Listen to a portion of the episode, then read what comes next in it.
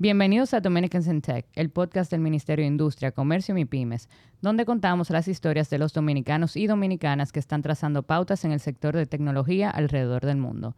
Hoy estoy muy emocionada por la conversación que vamos a tener. Es un tema que a muchos les va a interesar, o por lo menos eso creo. Es algo que no hemos conversado aquí aún. Y hoy tenemos de invitado a Met Herrera, él es software engineer en Coinbase, una plataforma para comprar, vender, transferir y almacenar criptomonedas. O sea que hoy vamos a aprender muchísimo. Gracias a todos los que nueva vez nos regalan de su tiempo y recuerden seguirnos en Spotify y Apple Podcasts en at Dominicans in Tech. Vamos arriba, señores. Bienvenidos a este episodio de Dominicans in Tech, el podcast. Yo soy Michelle Aybar, presidenta del capítulo dominicano de Girls in Tech y hoy me encuentro junto a mi compañero Jonathan Bornigal y amigo. Ahorita dije amigo. Mi amigo y compañero Jonathan Bornigal. Gracias por esa introducción. ¿Cómo se sintió que yo hiciera la intro? Yo creo que tú nunca me te habías referido a mí como tu amigo. O sea que estamos progresando. Sí, estamos progresando. Eh, bueno, señores, hoy tenemos aquí a Ahmed Herrera, eh, software engineer de Coinbase. Eh, y quiero resaltar que en su bio, en la que él envió, yo creo que ha sido la bio más original, él puso I like to build things. Punto. Y ahí se acabó el bio. Me gusta construir cosas. Creo que esa es la más, la más creativa que nos han enviado y, y, creo que representa un poquito sobre esta nueva generación y lo que vamos a estar conversando en el día de hoy. O sea que bienvenido, Ahmed. Feliz de tenerte aquí. Mira, we're about the same age, pero eh, bueno, sí. Ah. Gracias por invitarme. Pero, pero ya yo sé, o sea, como, como, tú pusiste eso, ya yo sé que yo lo puedo hacer también. O sea, que gracias por enviar tu bio de esa manera. Cuando me lo pidan, ya yo voy a escribir lo que, lo que yo realmente quiero escribir. Claro, less is more. Eh, ah, eh, hola, gracias por invitarme. Quería un pequeño acápite que tengo que hacer siempre por, por Legal Matters cada vez que eh, voy a un podcast o, hago una apariencia pública, todas las opiniones que discutamos en, esta grabación eh, son de mi título personal, no tienen nada que ver con mi empleador, con Coinbase. Eh, y todo lo que discutamos que sea referido con criptomonedas o con inversión en criptomonedas o con el posible futuro de hacia donde el sistema financiero va, es solo para fines educativos y en ninguna forma es ningún consejo financiero. Mm, muy importante. End quote. Súper importante. Sí, dice mucho, do your own research. Investiga tu propia cosa. Me hubiera encantado tener a Fabiola aquí para escuchar este big disclaimer. A mí me encantaría que Fabiola estuviese aquí y que discutiéramos por qué en Santo Domingo es tan difícil para cualquier persona participar en la nueva era de la economía digital. Ay. Vamos a tener que hacer pues, Dominicans in Tech The Debate. The Debate. Porque tú sabes que Fabiola fue la entrevistada que salió ayer, o que en este caso lo que están escuchando. Ah, no sabía, ¿no? Desde la semana pasada, sí. Michelle, Michelle, le tiró una chinita ahí de, de, de cripto, el cual fue rebotada elegantemente. E, elegantemente, exactamente. Pero sería una conversación interesante, si, si se pudiera. Bueno, Ahmed, cuéntanos un poquito sobre ti. Tú sabes que comenzamos hablando sobre orígenes, o sea, eh, dónde tú naciste, dónde creciste, cómo fue esa vida familiar tuya. Eh, voy, voy a ser lo más eh, resumido posible. Nací, crecí, me eduqué en República Dominicana. Soy de San Francisco de Macorís, ahí viví hasta los 18 años. soy egresado de la Pucamaima. viví en Santo Domingo hasta los 30 años en Santo Domingo. Comencé mi carrera al revés. Eh, fui CEO de mi, de mi propia compañía llamada Next Media. Hicimos muchas cosas chulas. Era, era un web development agency. Eh, trabajé haciendo eso por casi seis años. Me di cuenta que tenía muchas cosas que aprender, que eh, luego, luego de Next Media hice consultoría un tiempo, luego me uní a una fintech startup como el jefe de tecnología. Eh, y luego decidí que quería irme del país eh, para aprender más. Y llamé como a 100 empresas diferentes, eso fue en el 2014. Duré cuatro o cinco meses eh, aplicando a muchas empresas hasta que una me dijo, está bien, te vamos a dar un chance remoto. y eso funcionó y ellos me, me hicieron la visa. Y con eso me fui a Silicon Valley y ahí como que comencé mi carrera de nuevo desde cero, como un software engineer. Wow. Eh, tengo desde el 2014 trabajando para varias empresas, pequeñas, medianas, grandes. Trabajé para Dropbox un tiempo, trabajé en una startup en el 2018 eh, que estaba intentando tokenizar mediante cryptocurrency eh, los títulos de propiedad de inmuebles. esa fue una, una experiencia muy chula pero fui creciendo, creciendo, creciendo y ahora soy un staff software engineer en Coinbase. Eh, un, staff un staff software engineer lo que hace es que trabaja con arquitectura y con liderazgo técnico de equipos dentro de la compañía. Eh, y este es, el, este es el trabajo más que me ha traído más alegría en toda mi vida hacer. Que, que suena como, como un anuncio. No, no, pero me encanta. Me encanta. Que yo me levanto por la mañana feliz de hacer lo que estoy haciendo. Wow. Tú dijiste que tú comenzaste como CEO, eh, o sea, empezaste al revés y lo vi también en tu bio. Desde pequeño tú tenías como eso dentro de ti, tú eras un mini emprendedor eh, de lo que le gustaba a Jonathan o como era Jonathan probablemente como chiquito.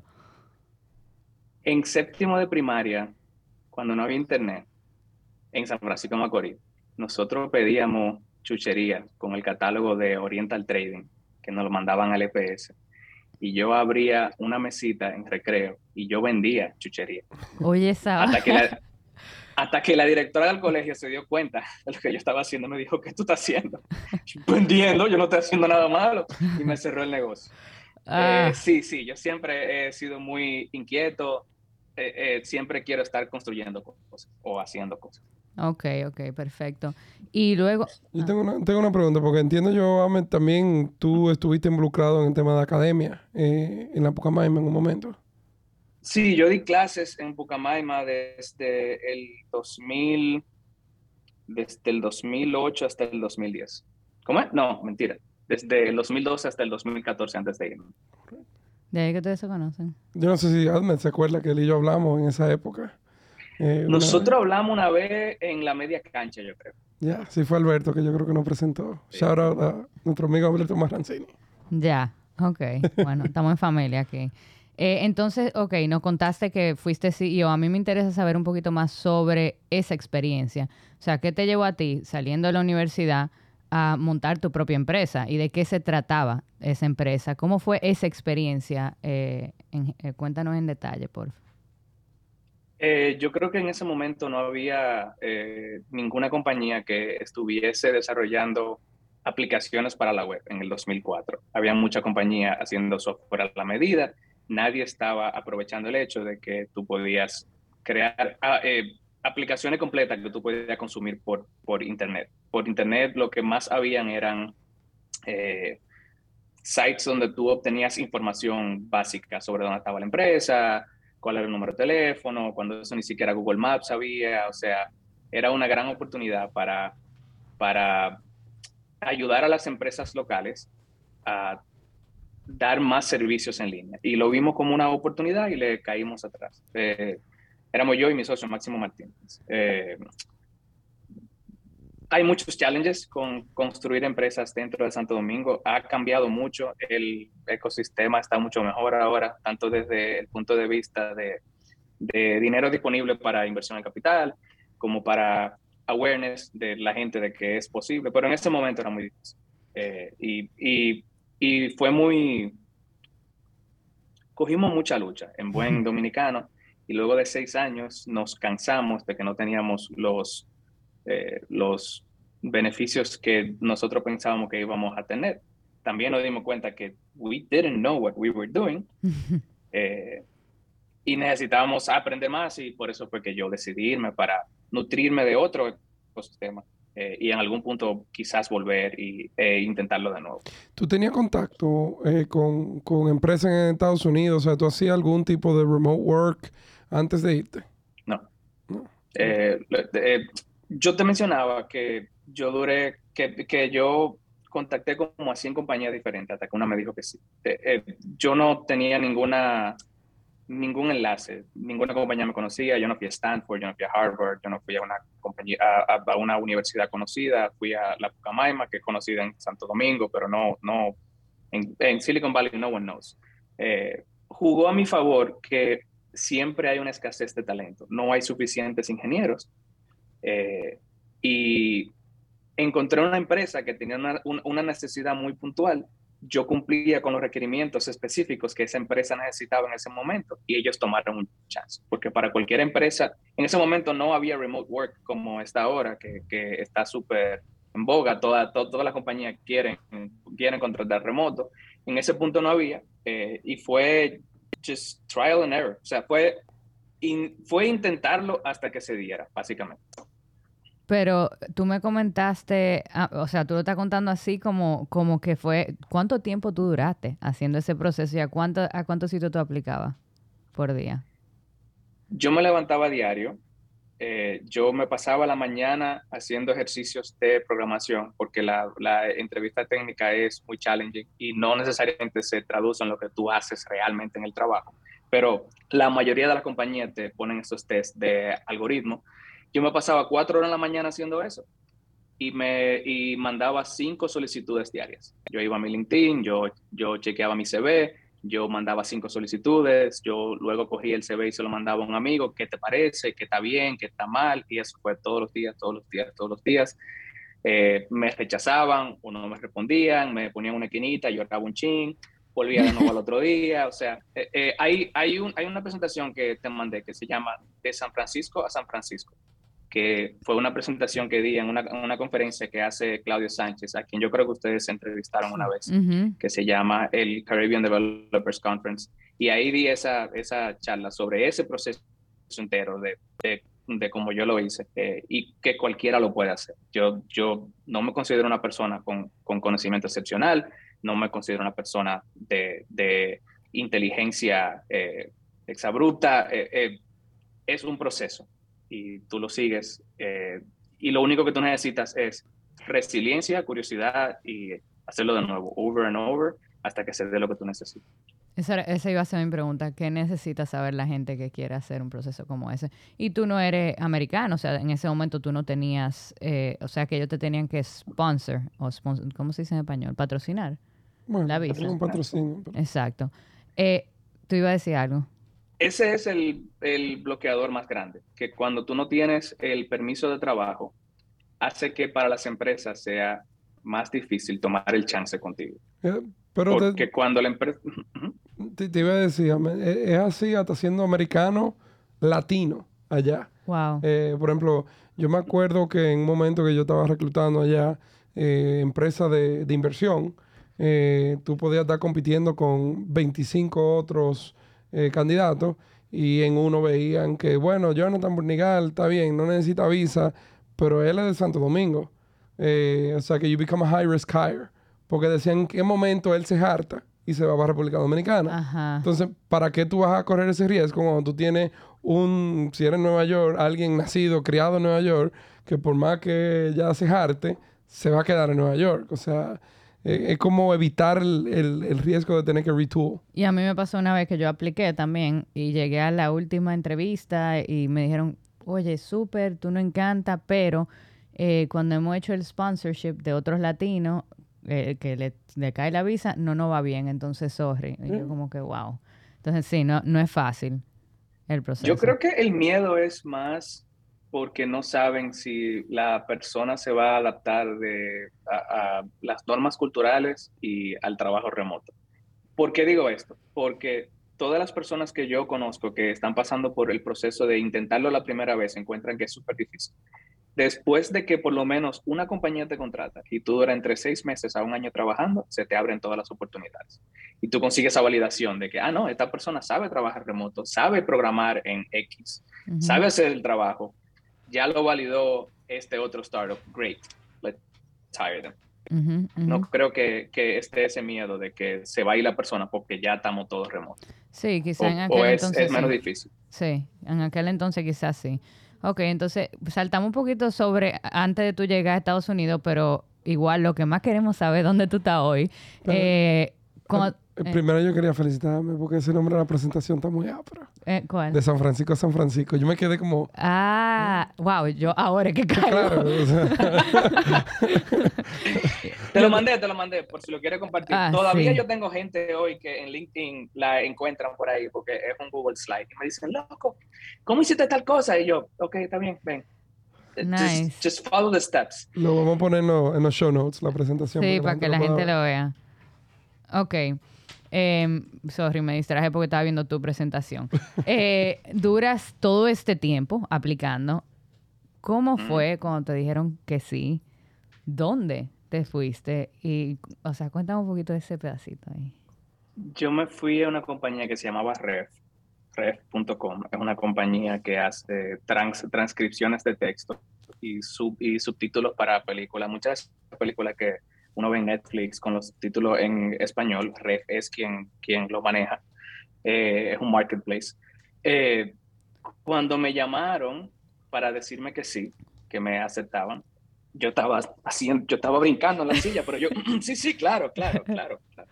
Eh, eh, qué bueno, qué bueno. O sea, se, me, se- se me salió una lagrimita, Claro. se me salió una lagrimita porque yo, yo, yo tenía mucho deseo de ir y de experimentar lo que era vivir en Estados Unidos y irme al sitio de donde, de donde todo sale. O sea, es como, como que tú seas un actor y te llamen, ven para Hollywood, que te, que te conseguimos un papel en una película. No importa el tamaño del papel, no imp- es una película y la vamos a grabar en Hollywood y tú vienes para acá a vivir por seis meses. Es lo mismo. ¿Cuál era, Entonces, tu, eh, ¿Cuál era tu su- sueño cuando tú eras chiquito? ¿Tú te imaginabas dónde? Cuando yo era chiquito, yo quería ser dueño de empresa porque entendía que me daba prestigio y optimizaba para las cosas incorrectas. Yo quería ser CEO porque ser CEO era cool y me ponía un saco y, mandaba. Eh, y mientras tú vas creciendo, tú vas encontrando otros propósitos. Eh, y para mí es importante yo hacer cosas que hagan que el mundo sea un sitio mejor. Y, y, y por eso me gusta mucho lo que hago en Coinbase, porque yo sinceramente creo que nosotros contribuimos a la libertad financiera o a la democratización financiera del mundo. Hmm, eso va a ser una conversación interesante. Estoy súper emocionada. Sorry, estoy nerdeando. Eh, pero tú me contaste sobre eh, ese primer día en San Francisco. Cuéntame de eso. Ah, sí, mira, yo me fui y cuando mi familia me dejó en el aeropuerto, yo, yo, yo estaba llorando con jipío. O sea, yo llegué a, a- a donde la, donde la oficial de migración que me vio y se dio cuenta y me dijo, ay, papi, ay, ay, mi amor, eso no es nada. Ya no sabía, yo no hablé con ella. Yo le di el pasaporte, yo lloré, eh, se me salían los mocos, la lágrima. Ella me selló, yo me monté en mi avión. O sea, yo lloré desde que yo dejé a mi familia hasta que el avión despegó.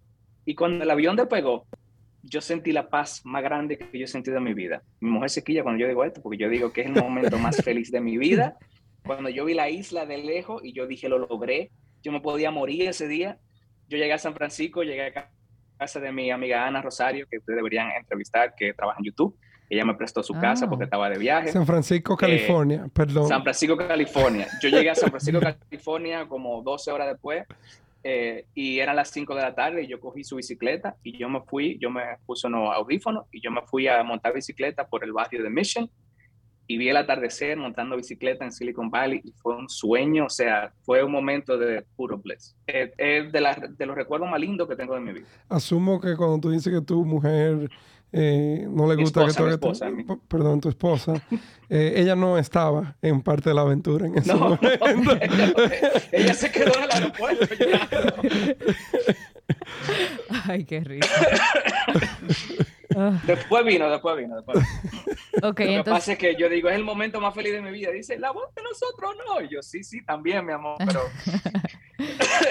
pero número dos, no.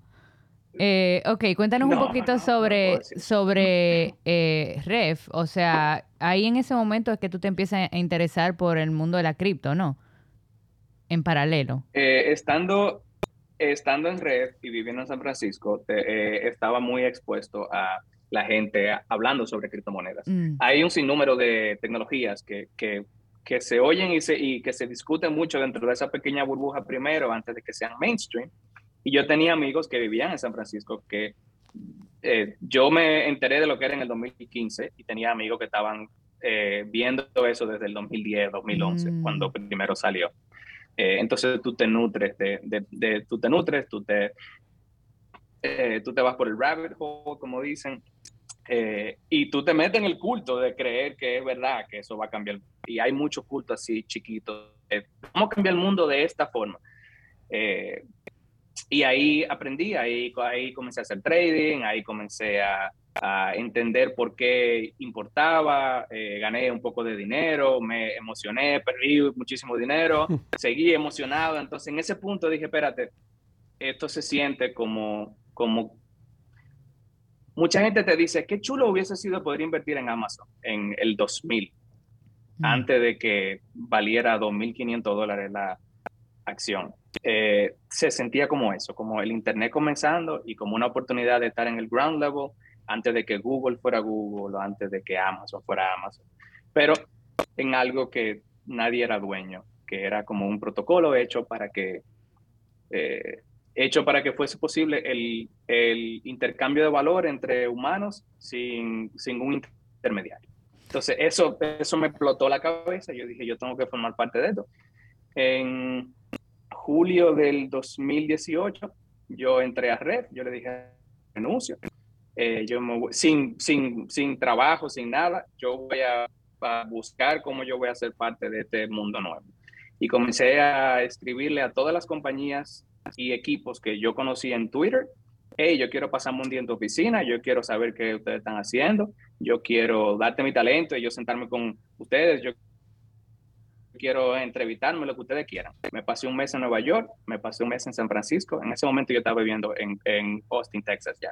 Eh, hasta que encontré una compañía que era Harvard, que quería tokenizar eh, la...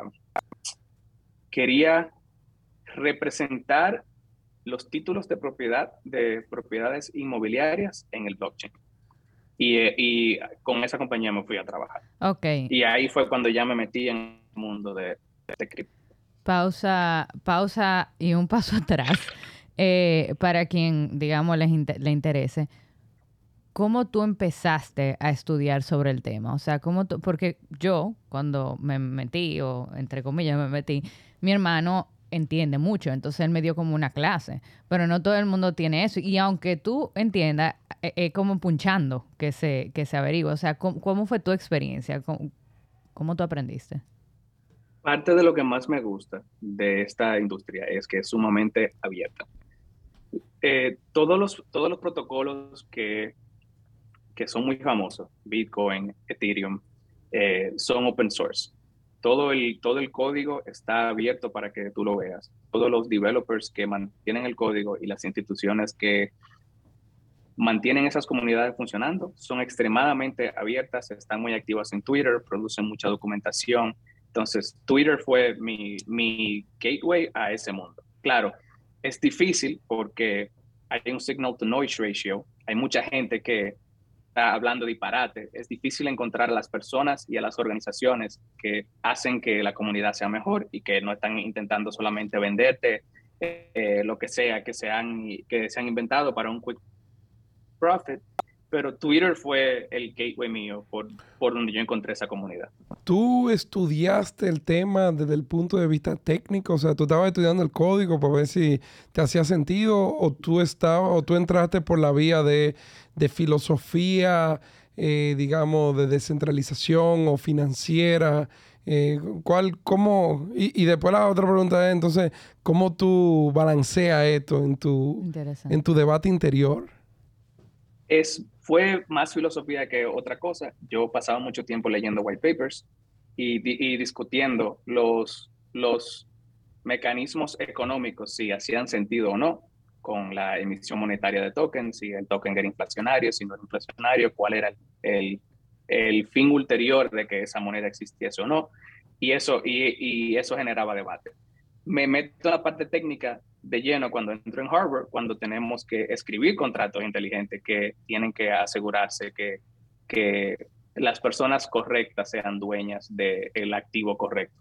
Eh, pero fue más por la parte filosófica, como tú dices, antes que irme a leer el código de, Ethereum o de Bitcoin, pero sí tuve que aprender cómo programar en Ethereum. Y eso de token... No sé si eso, sí, eh, no sé si eso responde la Sí, me, me, respondiste perfectamente lo que me agarraste algo que yo nunca había escuchado de programar en Ethereum. Yo no sabía que Ethereum ya era como un, un un lenguaje de programación. Sí, sí.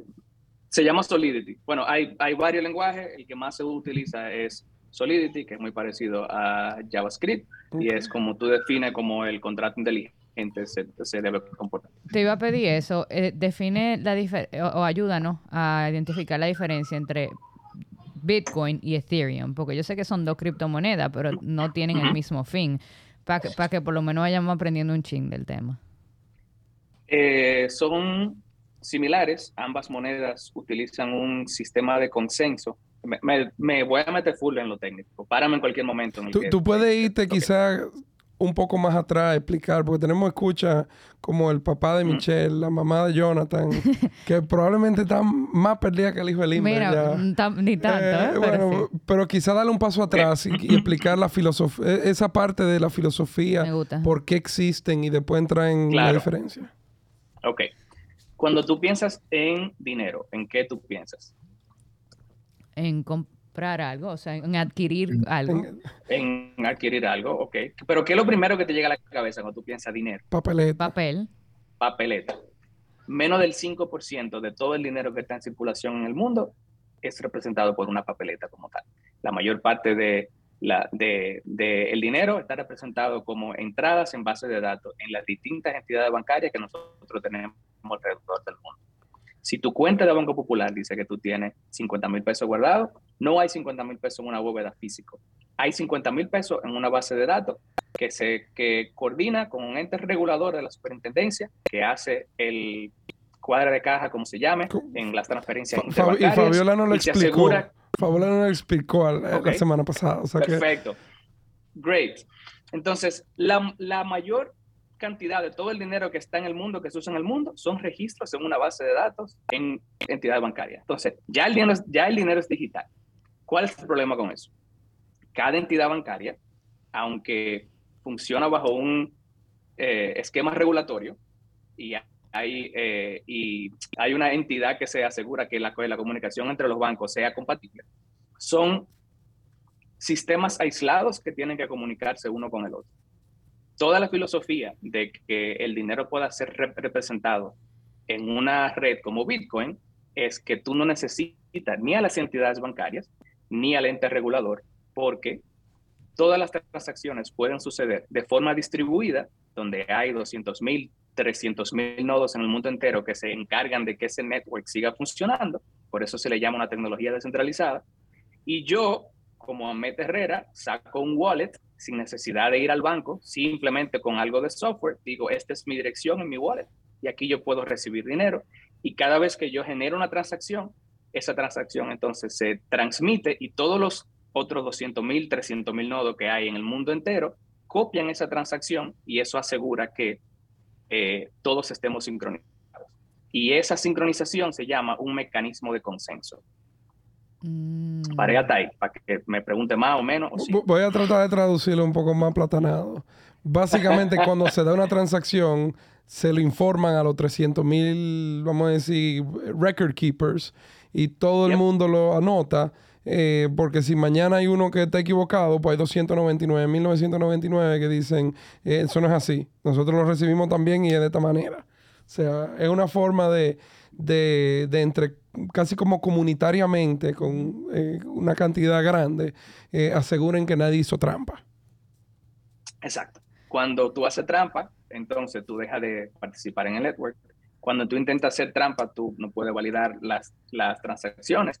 Eh, todos los nodos que están minando las transacciones, lo que están haciendo es intentando competir para, en, para encontrar el código específico de validación de cada bloque, porque cada 10 minutos, cuando hay un bloque nuevo, la computadora en el network que hace unlock de ese bloque recibe un beneficio. Ok. Y eso es lo que hace que todas las computadoras que están en el network quieran seguir intentando mantener el network funcionando porque hay un chance de que tú recibas. Y, y una, pregunta, remuneración. ¿esa, la- la- esa remuneración es en cripto también, en criptomoneda? Eso es lo que Sí, llaman minar. Así es, Sí. Así es como se genera nuevo Bitcoin o nuevo Ethereum. Ok. Em, Yo tengo una pregunta de Bitcoin que yo quisiera que Ahmed también Dale. eh, eduque. Eh, tengo entendido que la cantidad de Bitcoin eh, desde que nació era con un tope eh, establecido de una cantidad X, no sé cuánto es el número, yo creo que andaba por los 18 Son, de algo. son, ¿no? son, son 21, son 21 millones de Bitcoin. 21 Esa es millones de la- Bitcoin. la- Eh, esa es la cantidad que está configurada en el sistema. Para cambiar eso, todos los mineros del mundo tienen que ponerse de acuerdo para decidir que se van a minar más de ahí. Hasta el año 2040, eh, esa es la cantidad que se emitirá. Ok. Y entiendo que ya estamos llegando casi al límite. No, en el 2040. O sea, eh, sí, estamos, estamos, Estamos llegando a los al 21 límite millones. Porque, porque cada tres años hay un halving. Eh, cada, cada tres años, la, la cantidad de Bitcoin que se genera cada 10 minutos se divide en dos. Ah, no sabía eso. Entonces, una curva exponen- eh, logarítmica. cada tres años es la mitad y eso hace que haya menos supply y por eso tú ves que cada vez vale más porque eh, eh, hay menos supply y, y- y- y la demanda sigue igual. Ok. ¿qué- quiere decir algo. Sí, yo quería decir, te iba a preguntar, ¿quién creó a Bitcoin? ¿Quién es el señor? El, el nombre yo lo dejo que tú lo digas. Tú No se sabe. eh, es eh, lo que se presume es que es un seudónimo. El nombre es Satoshi Nakamoto. Eh, lo que se asume es que eran, que eran un grupo de criptógrafos que, eh, como un conjunto, tiraron la tecnología y luego desaparecieron. Eh, se dice que gente como Hal Finney, que murió debido a esclerosis múltiple, y gente como Nick Szabo, que que son criptógrafos muy conocidos, eran parte de ese cadre. Hay un libro bueno de Nathaniel Popper, que es un, es un columnista del New York Times, o era un columnista del New York Times, que se llama Digital Gold, que es una, es una lectura muy buena que habla sobre esos orígenes. Ah, pues tú no eres Satoshi, eso es lo que me estás diciendo. No, imposible. Yo No, pensaba que con la sonrisa que tú lo estabas diciendo, Dian, era tú. tuviera, ¿cómo, cómo, cómo se llama el pana tuyo? Fuera, fuera un ski bomb, ya, ya, ya, ya, ya en la playa. Si bien entendí entonces, Ahmed, y lo estoy eh, oversimplifying, eh, la filosofía detrás de, o del nacimiento de esto es, ¿para qué vamos a depender de otros? Que lo que están es registrándolo en una base de datos a que nos regulen y que hagan esto si lo podemos hacer nosotros. ¿Eso es correcto? Hay una filosofía muy libertaria detrás del culto de Bitcoin. Y es un culto, igual como todo, to- todas las otras formas monetarias de dinero, eh, que, que usualmente están muy asociadas a un, eh, a un Estado, es un culto, es una afiliación eh, hasta cierto punto irracional, pasional con un, con un grupo de gente. Eh, yo soy dominicano y tengo orgullo de ser dominicano. O yo soy eh, autosuficiente con mi independencia financiera y yo creo que Bitcoin es la mejor forma de, eh, de dinero que hay en el mundo. Es, es, casi religioso, igual como todo, como, como todo el dinero. Entonces, eh, eh, ese es el motor principal de que yo tengo dinero, ese dinero no es, eh, el, el, Estado no tiene ninguna forma de quitármelo y el Estado no tiene ninguna forma de, de, de diluir mi dinero. Y se hace mucha referencia a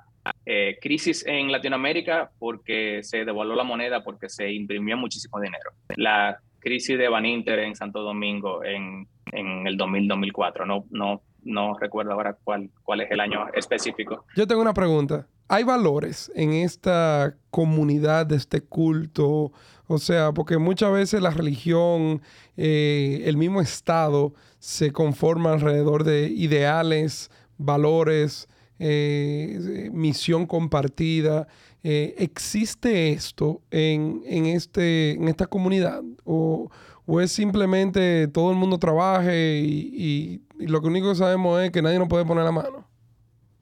No, eh, existen valores, eh, pero también existen muchas comunidades distintas y existe mucha línea de pensamiento, igual como hay muchas religiones y dentro de cada religión hay subdivisiones, porque tú puedes ser cristiano, pero dentro de ser cristiano tú eres católico o evangélico, o, eh, eh, o sea, hay, hay, hay muchas denominaciones distintas.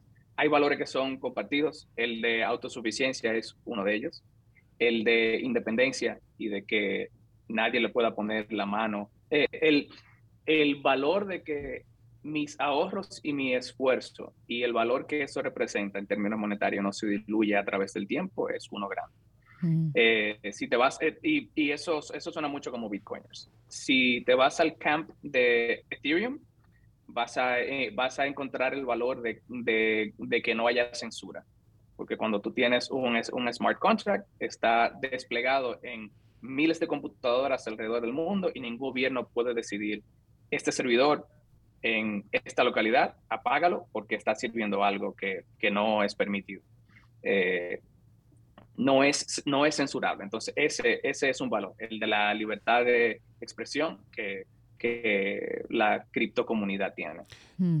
tengo una pregunta. Me, me, viene a la mente ahora hablando de filosofía, valores, eh, lo que en un momento era, yo creo que la misión de Google, que era do no harm. Ellos tenían eso como un principio. Don't be evil. Don't, be evil, exacto. exacto, gracias por corregirme. Eh, que básicamente se traduce a eh, no sea malévolo, o sea, no, no haga algo que, que, le haga daño a la humanidad, vamos a decir. Eh, ¿Eso existe en el criptomundo? O sea, o, esto es como quien dice, hay pirata que, que también se, se, vale tener y, y es, vamos a decir, el, lejos en el nivel de ranking de, de las filosofías. Yo creo que cripto desarrolla herramientas que permiten que la gente pueda intercambiar valor entre individuos sin necesidad de haber un trusted third party. De ahí a cómo tú lo uses, es, es una responsabilidad que es personal. Eh, igual como que si tú tienes un fabricante de cuchillo y alguien sale con tu cuchillo y asesina a alguien, no es la culpa de KitchenAid que alguien cogió un cuchillo de ellos y mató a alguien. Entonces, tú vas a encontrar gente que hace cosas malas y de hecho es muy fácil darse cuenta cuando alguien está haciendo algo, malo porque todas las transacciones son públicas o, o es más fácil darse cuenta que, que ok, yo tengo un ejemplo. Yo, yo, yo, voy a poner un ejemplo controversial, pero dale tú. No, no pues, dale, dale. A mí, a mí me pasó, eh, yo te conté, Ahmed, pero yo lo voy a contar de nuevo, que yo invertí en un proyecto, early stage, eh, y ya estaba creciendo ese proyecto una serie de scammers muy inteligentes, digo, pienso muy inteligente porque como que lo hicieron muy parecido a la realidad, hicieron eh, la, el internet, eh, la página web casi que igualita eh, y dijeron, miren, vamos a hacer, un marketing push y que quien quiera aportar no sé qué cosa. Hasta dijeron, cualquier error, contacten a soporte. Todo eso era de mentira porque ellos lo que querían que yo conectara mi wallet a esa página. Y cuando a mí me vaciaron mi wallet, después de, lo que yo había ganado con ese proyecto, eh, eh, yo dije, yo no tenía dónde, dónde ir. O sea, porque no, hay. Eh, y ahí es que yo digo, como en ese momento yo dije, por eso existen los entes reguladores, porque ahora mismo yo no sé qué hacer. Entes reguladores y las leyes, que eso se llamará robo. Exacto, entonces ahí dime qué tú piensas sobre eso en todos los sistemas hay pros y contras. Mm. Con, con, el poder de tú tener libertad financiera absoluta, tú necesitas tener, ser mucho más cauteloso mm. y es tu responsabilidad absoluta que no se pierda. Igual como si tú tuvieras, ponte que tú tengas 200 mil pesos en efectivo y que tú salgas a caminar con tus 200 mil pesos a las 2 de la mañana por un eh, por la calle de Santo Domingo, por, por un barrio que no sea heavy, y venga alguien y te saca una pistola y se lleva tu dinero, ¿a quién tú lo vas a pelear? ¿Al ente regulador? No, el ente regulador te va a decir, tú andabas con 200 mil pesos en efectivo porque tú hiciste eso en la calle. Mm. Entonces, eh, eh, parte de la responsabilidad mía como developer en la compañía en la que yo trabajo es construir mejores herramientas que te ayuden a tomar esas decisiones para que tú te des cuenta, hey, este site o este ID de contrato donde tú te estás conectando no parece ser el que tú crees que es. Nosotros mm. construimos eh, herramientas como esta. Yo trabajo en el team de Wallet, de Coinbase, y, y nosotros estamos activamente intentando desarrollar tools para eso mismo, para, para proteger al consumidor. pero al final del día es tu responsabilidad. Son tus llaves privadas, es tu recovery phrase y tú tienes que tener cuenta qué, qué tú firmas y dónde tú lo firmas. Y es mi responsabilidad como developer intentar construir herramientas más fáciles para que tú estés aware de cuáles son esos ciertos. Pero, sí, eh, porque yo eh, tenía son, mi... son, son pro y contra. Sí, sí. Eh, no. no, todo no ha pasado. yo tengo, metemos la pata. Yo, yo tengo una que no es que, que alguien te hizo algo así, que era el caso ahora del tema de las sanciones financieras que le han impuesto a Rusia, en donde obviamente una gran parte de la comunidad en pro de la democracia, vamos a decir, eh, Europa, Estados Unidos, eh, pues decidieron dejar de, transaccionar en todo, de toda manera, incluso desconectando la, el sistema bancario eh, por lo que está pasando ahora mismo en Ucrania. obviamente uno de los temas más complejos que iba a pasar entonces en el mercado de cripto. O sea, podían empezar a canalizar dinero y empezar a transaccionar y abrir la economía alrededor de eso. Entonces, ya yo me estoy, mis preguntas son mucho de Estado. Yo sé que tú mencionaste cristianismo, eh, pero las preguntas mías son más de Estado, de, un Estado de derecho, eh, reglas claras de juego, consecuencias. Eh, y, quería ver, porque no he tenido la oportunidad ni siquiera de hablar con alguien, con alguien en el mundo de cripto sobre esta situación en particular. O sea, cómo nos mantenemos como un, o sea, como un mundo y una humanidad organizada ante situaciones como esta, eh, cuando entonces no hay nadie que, que, tenga algún tipo de mecanismo de control, etcétera, etcétera? Esa es una excelente pregunta. Y es una pregunta que Elizabeth Warren le hizo al CEO de una firma de forénsica eh, que se llama Chain Analysis, diciéndole, hey, ¿qué va a suceder cuando los, los oligarcas rusos quieran sacar todo su dinero y lo, y lo conviertan a cripto? Y esta persona lo que respondía era que eh, cuando tú quieres pasar dinero desde el sistema financiero tradicional, el sistema financiero legacy, eh, a el sistema financiero criptográfico, tú tienes que hacerlo mediante un on-ramp. Y los on-ramp son compañías como Coinbase, como FTX, como Binance, como, eh, como Kraken, que son compañías que están basadas en jurisdicciones donde hay regulación, donde para tú poder entrar en ese sistema, tú necesitas hacer KYC, tú necesitas pasar por, eh, por listas de lavado como OFAC. Eh, o sea, tú no, tú no puedes de repente mover 5 millones de dólares a un exchange sin que tú tengas una auditoría, sin que alguien revise, hey, espérate, ¿qué está pasando? En ningún exchange pasa eso. Eh, justo porque hay regulación y hay leyes que tienen que velar porque eso funcione. Luego de que el dinero está en el, en el cripto universo, entonces eh, es más difícil para el ente regulador traquearlo, no porque sea difícil técnico, sino porque los entes reguladores todavía no tienen la capacidad para revisarlo. Pero es muchísimo más fácil tú ver lo que está pasando en un wallet y la, y la, la traza de donde ese dinero se movió que hacerlo en el sistema financiero tradicional, donde tú tienes que ir con un eh, con una orden judicial, tiene que ir a un banco, luego tiene que ir a otro, luego tiene que sacar una orden de la, de la Interpol para irte internacional. Y en ese proceso pasan dos meses en lo que tú haces el due diligence de, de qué fue lo que pasó, versus contratar una compañía como Chain Analysis y decirle, dime qué pasó, y que esa persona te diga en menos de una semana, mira cómo se movió el dinero, mira dónde está, mira dónde nosotros creemos que esto pasó, y mira estos tres puntos de conexión con el sistema financiero tradicional eh, y vamos a conseguir una orden judicial para esos, para esos exchanges, para conseguir más información aún. Eh, eh, creo, creo que los gobiernos y las entidades legislativas que están preocupadas porque va a haber más lavado, uno, no están viendo que la cantidad de dinero que se mueve en, en actividades ilícitas en menos de un 4% en el criptomundo. Eh, y que la cantidad de dinero en agregado, eh, yo creo que son como 200 billones de dólares en lavado versus 2 billones de dólares en, cripto el año, el año pasado. O sea, eh, es un, son, son dos escalas de factor más grandes. Creo que es una preocupación que viene del desconocimiento de lo fácil que es traquear el, el movimiento que de una preocupación real de que las cosas se hagan bien. Mm. Y, es como, como los organismos estatales lo que buscan es control, es una preocupación de que no vamos a tener control ya de algo que, que, que creemos que controlamos bien, pero, pero, pero no, el lavado sigue sucediendo.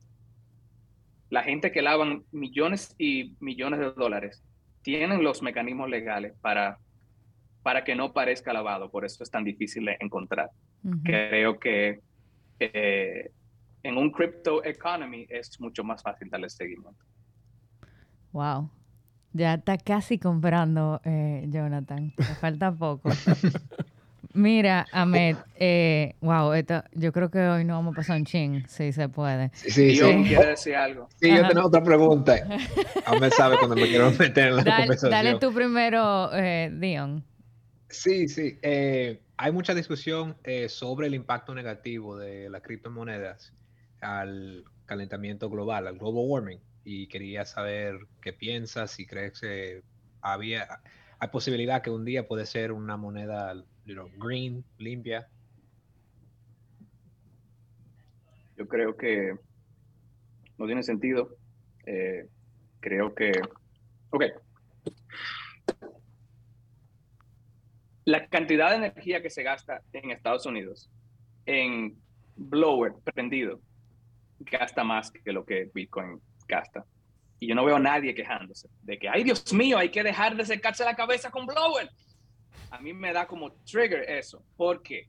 Porque si bien es cierto que Bitcoin consume mucha energía y eso Ah. es parte de lo que hace que el network sea muy seguro, también es cierto que las entidades que están montando granjas para poder minar Bitcoin buscan energía barata y la energía más barata ahora mismo es la de los renovables. Eh, hay un tipo que se llama Nick Carter que tiró un, eh, un estudio sobre cómo Bitcoin ha propulsado la, la adopción de tecnologías limpias, aún en estados como Texas, donde yo vivo, donde el petróleo es sumamente barato, pero hay gente montando granjas solares para minar Bitcoin. Hay gente buscando granjas que ya existen, que tienen capacidad además que se pierden en la red para usar ese excedente para minar Bitcoin. Entonces, lo que está sucediendo al final es que eh, el hecho de que la moneda valga mucho y que haya gente que quiera montar granjas hace que la, ado- la adopción de energías renovables sea eh, eh, incentiva la adopción de energías renovables para montar la granja. Entonces yo creo que es un, es un gran talking point eh, para gente que no quiere que Bitcoin siga siendo exitoso. Mm, interesante. Ok. Y, y mira, mira, mi- eh, mira que, que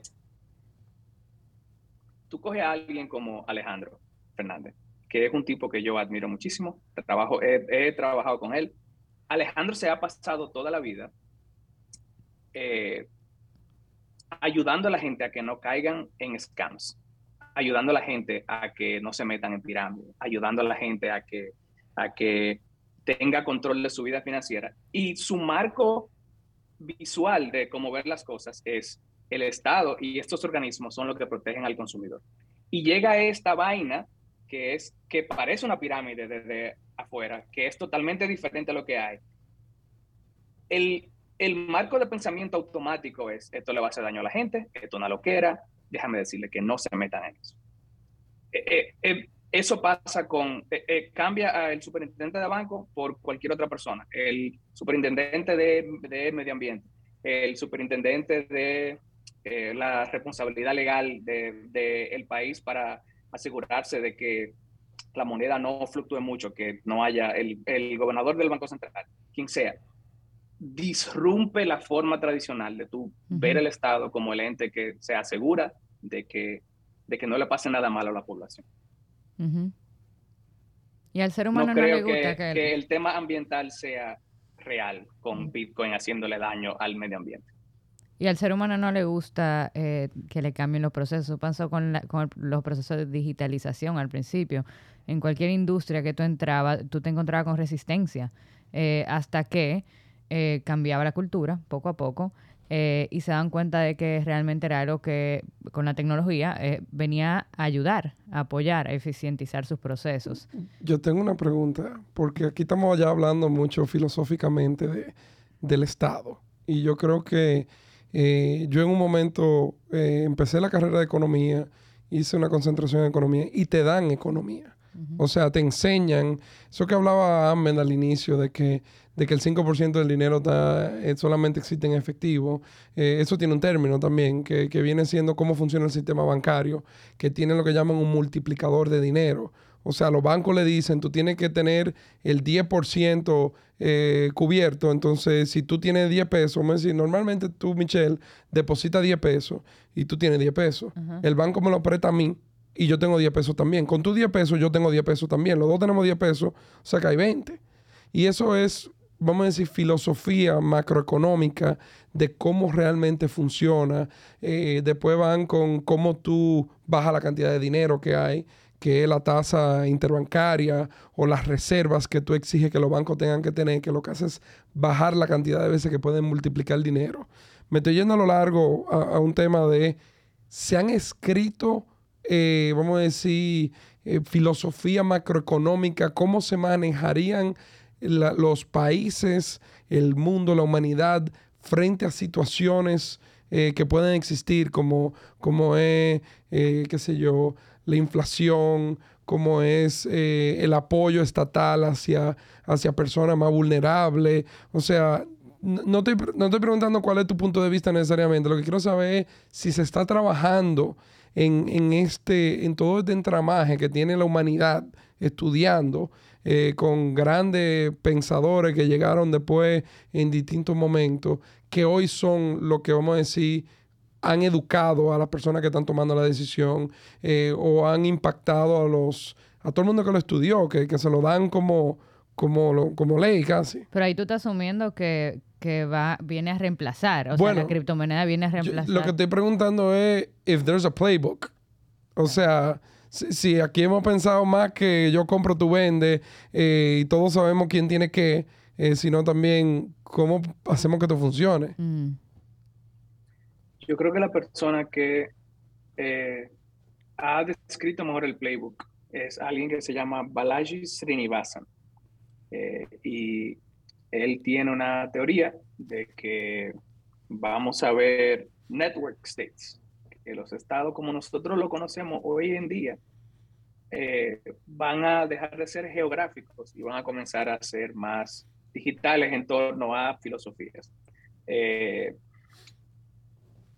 ese, él, él, él tiene un libro que se llama a sí mismo, se llama eh, The, Network State de Balaji Srinivasan. Él tiene muchos blog posts y mucho podcast de eso. No ha salido el libro todavía, sale el mes, el mes que viene, estoy loco porque salga. Eh, pero con, con, respecto a los, a los estados como tal, no creo que haya un playbook. Hay estados que están jugando, que están apostando a que Bitcoin se convierta en un asset, así como el oro es de reserva. Eh, hay quienes están apostando a que Bitcoin se convierta en, eh, en un medio de clearing en el que eh, el comercio entre entidades grandes o el comercio entre entidades estatales pueda hacer settlement en Bitcoin, aunque tú sigas usando tu, tu, moneda local para transaccionar y que Bitcoin se convierta en un rey. pero no se sabe, es un, es todo una apuesta del Austrian School of Economics, donde la emisión monetaria es predefinida, versus al Keynesian School of Economics, que es lo que todos los países eh, desarrollados siguen ahora, donde la economía sigue creciendo cada año. Hmm. No sé, o sea, no hay, no hay, no hay forma de saber. ¿Tú, crees que deberían de haber? es que, ¿Tú crees que deberían de Sé que hay un medio, hay, hay un medio que funciona, que tiene 10 años funcionando, que nunca se ha caído, que permite que cualquier persona trance valor con cualquier otra persona en el mundo entero sin necesidad de la intervención de ningún otro medio que no sea una conexión al Internet. Y eso para mí es fascinante. Yo tengo una pregunta. En, mercados de valores principalmente hay mucha regulación, obviamente. eh, voy a ir entrando, le voy a poner nombre y apellido, porque en las últimas semanas ha causado mucha sensación todo este tema de Elon Musk, eh, que si va a comprar o no Twitter, que depende de qué lado de la cama se despierta. Eh, y hay una filosofía detrás de lo que llaman manipulación de mercado en donde tiene que haber una, una información, eh, donde sea justo, que todo el mundo tenga el mismo tipo de información. Eh, ¿Qué piensan con, con, ese mismo tema de market manipulation? Eh, porque vemos el mismo Musk, que es donde iba, que ya hoy tiene 92, 93 millones de, de, de, followers en Twitter y todos sabemos lo que ha pasado con Dogecoin, con, con el tema de To the Moon y de repente algo que era un perro, eh, era un loguito de algo que era un relajo, eh, se convierte en algo que vale billones de dólares y, y, obviamente hay cierta ignorancia de gente, gente que ganó mucho dinero y gente que después perdió mucho dinero, etcétera, etcétera. O sea, que hay reglas, existe algo que le haga pau pau a la gente contra manipulación de mercado de esa forma. Eh, ¿cómo, ¿Cómo ven que eso se autorregule, vamos a decir de alguna forma? ¿Existen reglas para el stock market y Nasdaq? ¿Perdón? Te pregunto. Pues, que, que, si existen. que si existen reglas para el stock market y, sí, y para Nasdaq. Sí, claro. Ok. Esas reglas ayudaron a que el año pasado, cuando hubo un rally en el precio de GameStop y de los cines AMC, pasara o no, que esas reglas existieran. Bueno, eh, no, no había una regla de lo que estaba pasando, ¿no? O sea, no, Pero no se- hubo, se- a mi pero entender, no. Hubo, hubo un grupo específico de gente que abrió un canal en Reddit que se llamaba Wall Street Bets. Que es público, Y dijeron, vamos a público. mandar este stock to the moon, vamos a públicamente. ponernos todos de acuerdo públicamente. Públicamente pero y fue- pero- y, ninguno Pero fue un grupo de gente en Reddit. Pero La- La ninguno- mayor parte de los... pero ninguno individualmente tenía la potestad y el poder, vamos a decir, el poder realmente de manipular el mercado. Fue una tendencia colectiva. Pero, pero, pero, pero, pero, pero, pero, pero, hay una persona que abre el canal de Wall Street Bets, hay una persona que es el líder de ese, de ese grupo completo, que convenció a 40, 50, 60 mil personas más de que hicieran un pump al precio que, que después se enteró todo sea, el mundo con- que el Wall Street Bets era un fraude. Con, con una narrativa, con decir esto es lo justo porque vamos a joder a Melvin Capital, porque iban a hacer un short squeeze, eh, nosotros podemos, o sea, es lo mismo. Y, y- y eso, y eso es un paréntesis solamente, para que tú veas que la manipulación de mercado sucede aún en los mercados que están altamente regulados. Mm. Eh, Pero- that said, Bueno, tú pudieras decir lo mismo de, de Musk, que técnicamente por reglas del SEC, que es realmente quien pone las reglas, el Security and Exchange Commission, eh, debió de haber dicho que había acumulado más del 5% de Twitter en una fecha y lo hizo realmente a las dos o tres semanas eh, y por ende no se pudo comprar más barato. O sea, yo no creo que una persona por individual, el, que empezó el Wall Street Bets, no tenía el capital, no tenía la forma de realmente hacer que AMC se moviera. Fue un foro, eh, igual como pudiera ser alguien que vaya a CNBC, que dé un disclaimer parecido al que, al que tú diste al inicio, de decir, yo voy a hablar a favor, voy a hablar en contra de algo, y si me escuchan y compran lo que yo digo, eh, compran quizá una palabra, comparten lo que yo digo, pues entonces el mercado tomará posiciones de alguna forma u otra. Diferente a llenarme el buche de algo como pudiera ser Dogecoin y después decir, vamos, vamos a soltar esto. De repente a, a decírselo a 90 millones de personas y puff, metí un pico, me salgo y después sálvese quien pueda. O sea, sí, eso está malo. Eh, si se demuestra que tú hiciste un pump and dump, donde tú le dijiste a un grupo de seguidores en Twitter o en Wall Street Bets que eh, compren esto, que se vaya a la luna, y luego yo vendo toda mi posición, y se puede demostrar eso, tú vas preso, sea cripto, sea stock, sea lo que sea. Por eso el panita de Wall Street Bets, no, el que hizo el análisis inicial sobre GME being undervalued, eh, lo llamaron al Congreso y tuvo que testificar en el Congreso de qué él hizo y cuándo vendió y cómo vendió, y, y, y tuvo que sentarse enfrente a 30 senadores. Y Americanos. Sí, No, digo americano por, por el tema de Estado. O sea, ¿qué hubiese pasado si él vivía y obviamente la acción de AMC tradeaba en mercado americano? Eh, aquí hay un tema jurisdiccional.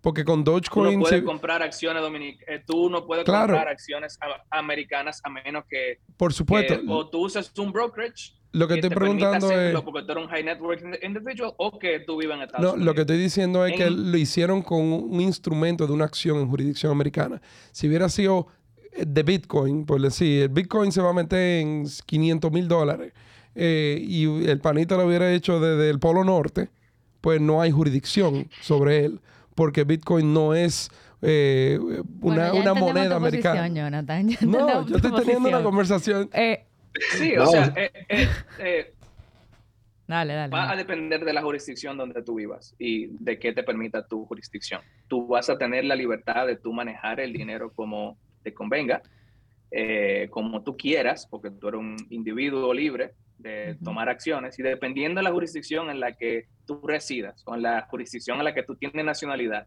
y en la jurisdicción en donde tú estabas cuando ejecutaste estas acciones, tú vas a tener o no consecuencias si hiciste algo malo, pero recae sobre ti. Ok. Yo quiero... Es más fácil hacer algo mal hecho, si quieres, porque tienes libertad plena, pero es más fácil que se vea lo que hiciste. Y es más fácil que si la jurisdicción quiere tomar acción legal sobre ti, porque tú no te comportaste de la forma acordada en la sociedad en la que tú decidiste vivir, entonces tú vas a ser castigado. Parte de la tesis de Balaji, hablando sobre el, el network state, es que si tú eres un high network individual que hiciste dinero en cripto o que tienes dinero guardado en cripto, tú te vas a poder mover más fácil a jurisdicciones donde, donde sean más amigables a ese cripto.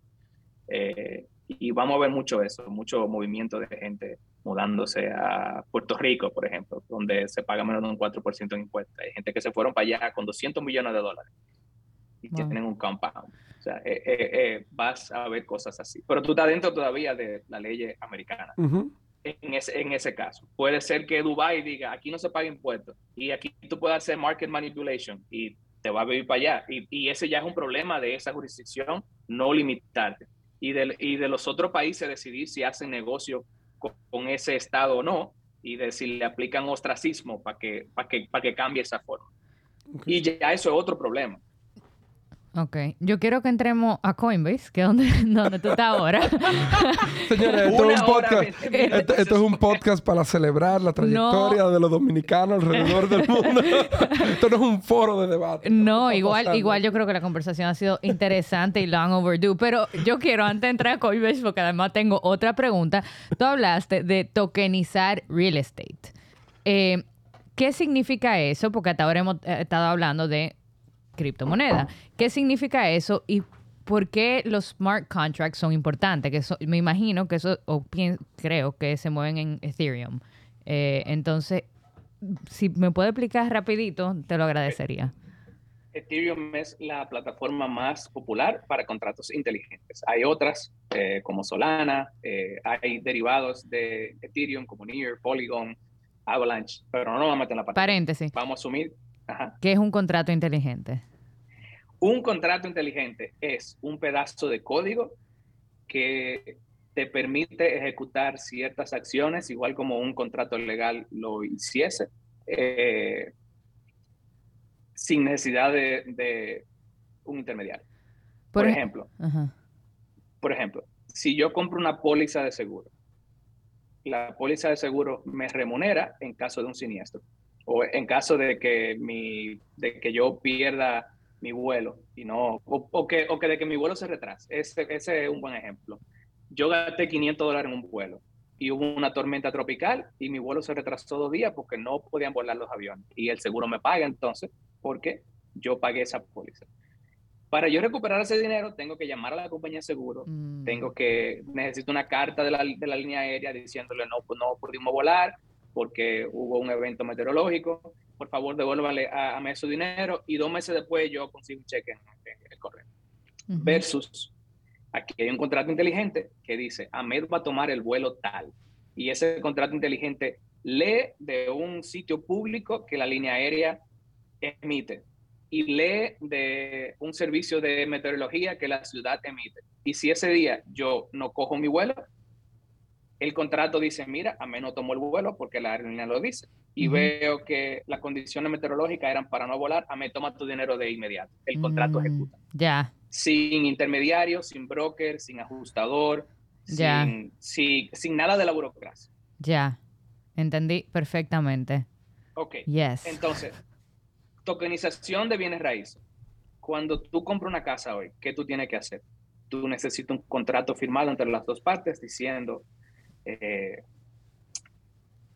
Amé le vende a Jonathan, tú necesitas un registro inmobiliario en la jurisdicción inmobiliaria, ahí en la Churchill, tú vas y depositas, y hay una serie de pasos que el banco, Jonathan, Amé y la jurisdicción tienen que pasar, y en eso pasa un mes, en lo que cierra, versus un contrato inteligente que sea el título de propiedad y vive en el blockchain y no se puede borrar y todo el mundo tiene acceso a ver quién es el dueño. Mm. Y cuando Amé le decide vender a Jonathan, le dice, Jonathan, yo te vendo, voy a tomar este título de propiedad de- de- desde este contrato, lo voy a poner a nombre tuyo y a cambio tú me pagas tanto dólar. Y esta transacción se hace inmediata. Y el hecho de tú finalizar la compra, al mismo tiempo mueve el dinero de una cuenta a otra y mueve el inmueble de una cuenta a otra. Y ya el dueño es otra persona. Y le voy a Y no hay necesidad de que el banco, si el, si el banco te quiere prestar dinero, el banco tenga que pedirle una carta Exacto. a la jurisdicción. No, el banco puede ver on-chain, porque la base de datos es pública, quién es el dueño, quién va a ser el nuevo dueño. Quizás tu información de tu score crediticio está ahí también, el banco decide prestarte o no. Y las tres cosas pasan al mismo tiempo. El banco suelta dinero, el dinero me da a mí, yo cojo mi inmueble que estaba a nombre mío, se lo paso a Jonathan. Mm. Y si Nice. Jonathan tenía una el deuda, proceso y si. Jonathan tenía una deuda con el inmueble de garantía, también libera la hipoteca, que a veces toma también Claro. su buen rato. Mortal. Ok. Aún mejor de ahí, puede ser que tu inmueble no tenga una hipoteca, que sea un contrato y que tú digas, yo necesito un 5% de lo que vale el inmueble. Y en vez de tú pasar por un proceso de 30 días con el banco para que te presten una hipoteca que es ínfima con relación al valor del inmueble completo, tú dices, mi inmueble que vale un millón de pesos, yo necesito 50 mil para yo resolver un problema ahora mismo. Y tú pones como garantía el 5 o el 10% del valor de tu Nice. inmueble fraccionario para que te den esos 50 mil pesos rápido. Y tú vas y lo usas y luego se lo paga el blockchain. Y No me te lo así, presta, Michelle, que eso se llama un home equity loan en Estados Unidos. es un home equity loan, es un home equity loan, pero, pero, pero en Santo Domingo no existe. En Santo Domingo el interés que tú vas a pagar es un 16, un 17%, y tú no tienes que pedírselo al banco, tú se lo pides a otra persona en el internet que tiene el dinero y, Y- le quiere ganar un 5 o un Y 6 pasa de manera instantánea y, pasa de manera instantánea. para resolver cualquier carro. problema. Yo, yo compré un carro en noviembre del 2021 en Santo Domingo. Yo tomé el equivalente a 30 mil dólares en Ethereum, lo puse en un contrato, tomé prestado el 50%, porque él hace una sobrecolateralización, o sea, tomé prestado 15 mil dólares, mandé un wire de esos 15 mil dólares y yo compré un carro en Santo Domingo. Tomar el préstamo me tomó 5 minutos. Mandar el dinero vía Chase, Bank of America, Banco Popular, me tomó 18 días. Solamente porque quien me vendió el carro no me quería aceptar el stablecoin, porque no tan al tanto de que, es dinero en efectivo. eh, y tuve que pasar por el sistema financiero tradicional, legacy. Legacy, te encanta decir legacy. El dijo él tradicional, dijo, legacy. él lo dijo ahorita también. Oye, entremos a Coinbase eh, para... Yo creo que este va a ser el episodio más largo que... Ajá, más largo que... Hay una parte 1, parte 2. Va a haber una parte 2. Seguramente. Pero entremos, entremos a Coinbase. Eh, hablan un poquito sobre Coinbase. Eh, yo creo que ya hemos hablado bastante sobre qué es la criptomoneda. Cuéntanos un poquito sobre, sobre la empresa eh, y eh, por qué, quizá como que dejarnos con un mensaje de por qué es importante que nosotros eh, manejemos o sepamos eh, sobre esta industria. Eh, eso, esa es la pregunta. Coinbase comienza hace 10 años, de hecho, ayer o, an- o antes de ayer, hace 10 años. Eh, fue una empresa incubada en Y Combinator, Eh, creo que Jonathan la conoce. Sí, sí, y hemos tenido o- o- o dos, habíamos- dos- hemos ah, tenido dos entrevistados que vienen, que son YC alums. Nice. Eh, Coinbase nace como el primer sitio dentro de Estados Unidos donde tú puedes comprar Bitcoin y que no se sienta, que no se sentía que tú estabas en un callejón comprando droga. Fue la primera tienda bien iluminada donde tú decías, mira, aquí hay un sitio legit donde tú puedes tener, a- a- donde puedes tener acceso a este nuevo mundo de criptomonedas. Y el objetivo de la compañía siempre ha sido eh, eh, darle acceso a la población en general sobre este tema que es súper importante, pero que es extremadamente técnico, porque nace de un movimiento eh, libertario de, de cypherpunks, de gente que de, eh, eh, tiene, mucho tiene mucho conocimiento técnico y no tiene forma de simplificarlo para el mundo. Entonces, Coinbase se convierte en esta empresa cuyo fin último es desarrollar productos para que sea fácil para la gente int- interactuar con este nuevo mundo. Y la misión que, que, que fue evolucionando mientras la compañía fue madurando eh, es incrementar la, la, democracia financiera del mundo. Eh, Coinbase es una empresa de, eh, que cotiza en bolsa en Estados Unidos que tiene toda la licencia bancaria del mundo para operar de una, de una forma totalmente transparente y compliant. Somos muy, eh, te, tenemos mucho orgullo de que, de que cumplimos con toda la ley a vida y por haber para, que tú, para, para poder transar y para poder salvaguardar el, el dinero de las personas que depositan mm. en nuestras cuentas. Tenemos más de 150 billones de dólares en assets under management. Eh, y nada, o sea, ese es, ese es el, el, TLDR. El primer paso para una persona, digamos, iniciar es abrir un wallet en Coinbase, por ejemplo. Sí, tú puedes ir a Coinbase y compras tu primera moneda, tu primer Bitcoin o tu primer Ethereum o tu primer cual, cualquier sea la moneda que más te interesa. Eh, en Santo Domingo no puedes, porque el Banco Central de la República Dominicana le dice a las entidades bancarias que bloqueen cualquier transacción que vaya a cualquier exchange, no solamente a Coinbase. Eh, creo que no hay una comunicación oficial, pero amigos que trabajan en bancos y mi experiencia personal es que hay un, hay un delineamiento de que está prohibido. Pero tú puedes comprar eh, con tarjeta o hacer una transferencia. Hay, hay maneras en que, por ejemplo, una persona dominicana, si quisiera comprar criptomoneda, pudiera, ¿no?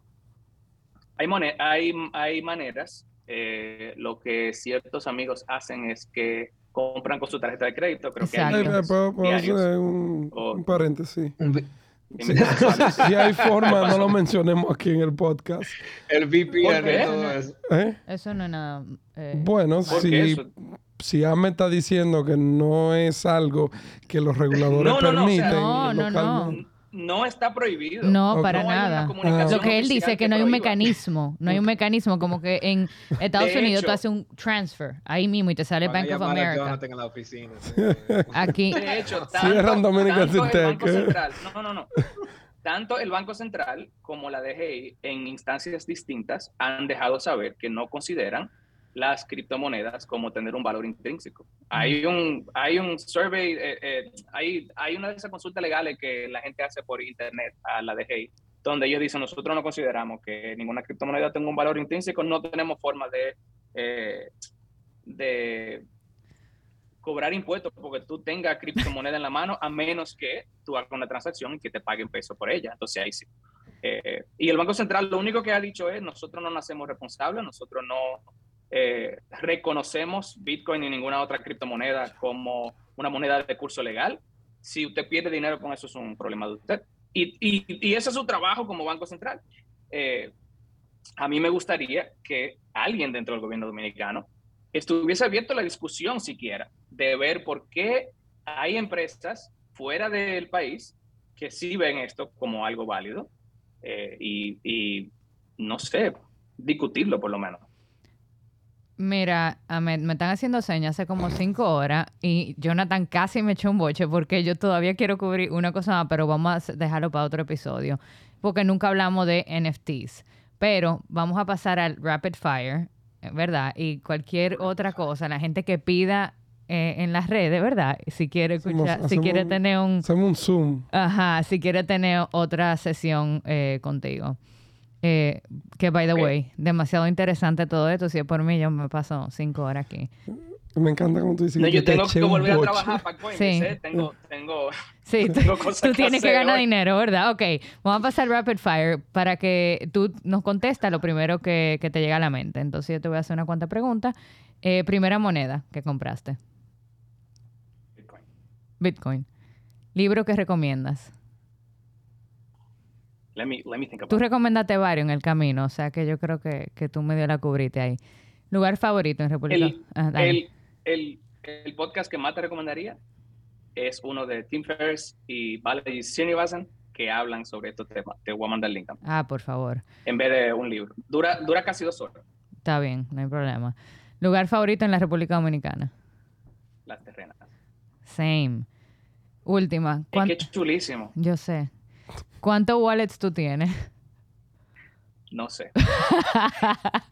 No se dice, no se dice nunca ninguna información que, que pueda comprometer o que pueda hacer que alguien busque tus, tu información online a menos que sea necesario. Sí. Entonces, Por si acaso, tú caías. Eh, y finalmente, eh, un mensaje que nos- nosotros normalmente... ¿Cuánto tienes tú, Michelle? ¿Eh? ¿Cuánto? No sé tampoco. Te un mensaje para nuestras escuchas, eh, algún consejo, un mensaje motivacional, eh, lo que tú quieras dejar eh, después de esta conversación tan interesante. y prometo que no voy a hacer un rebuttal de lo que sea que Yo tú creo que ya tú, tú, ya, hoy. Lo que sea que tú quieras hacer, no tienes que pedir permiso. nice. Está como, está como su bio, short and sweet. Sí, Eh, sí, pero muy, muy valioso. Ok, eh, gracias, Ahmed, por estar con nosotros hoy. Yo creo que definitivamente necesitamos ustedes. una parte de porque o yo te llamo ahorita porque sí me interesa entrar en, en otros temas eh, que no cubrimos hoy. Eh, gracias por acompañarnos. en Espérate, yo tengo que decir algo. Igual como Admi hizo su disclaimer al inicio, ¿Qué? Yo voy a decir también que yo he comprado cripto. Ah, mentira. Sí, Wow, pero yo tampoco Ah, quiero decir-. Yo, yo, yo, yo estaba bien. jugando un contrapeso en la conversación. Ya entendí. Eh, pero también yo, yo lo que quiero decir es, mucho de lo que Ahmed dijo es que están apostando a un futuro que se podrá ver de alguna manera. Eh, siempre hay lo que conocen en tecnología como early adopters eh, y después está el famoso crossing the chasm. Yo lo reconozco, I'm early adopter. Jonathan eh, será uno que arra- arrastrarán, eh, pero no significa que yo en un futuro no adoptaré. Eh, yo creo que eso es importante para todo el mundo, porque mente flexible, señores. Eh, quizá hay un poco de ignorancia de mi parte en algunos temas eh, y quizá las cosas cambian, las reglas, las costumbres, que es al final del día lo que hace realmente una sociedad y que el mundo funcione. Mm. Yo creo que en 10 años no vamos a hablar de crypto economy y, ni de legacy economy. Vamos a hablar de el economy y, y 90% of it is going to run on crypto. Um, yeah, that's it. There we go. Nuestro first Dominican in Tech prediction. Yes. Señores, y con eso vamos a cerrar este tremendo episodio de Dominicans in Tech. Eh, queremos dar las gracias por acompañarnos en este episodio de Dominicans in Tech, que les recuerdo que es una iniciativa del Ministerio de Industria, Comercio y MIPYME para contar historias inspiradoras de dominicanos y dominicanas que están abriendo paso en el mundo de la tecnología alrededor del mundo. Gracias a todo el equipo que hace posible este podcast, Pitahaya Studios, así como la Dirección de Comunicación del Ministerio de Industria, Comercio y MIPIMES. Recuerda que puedes escucharnos a través de Spotify, Apple Podcast y YouTube y seguirnos en nuestras redes sociales at Dominicans in Tech. Hasta el próximo episodio. Gracias.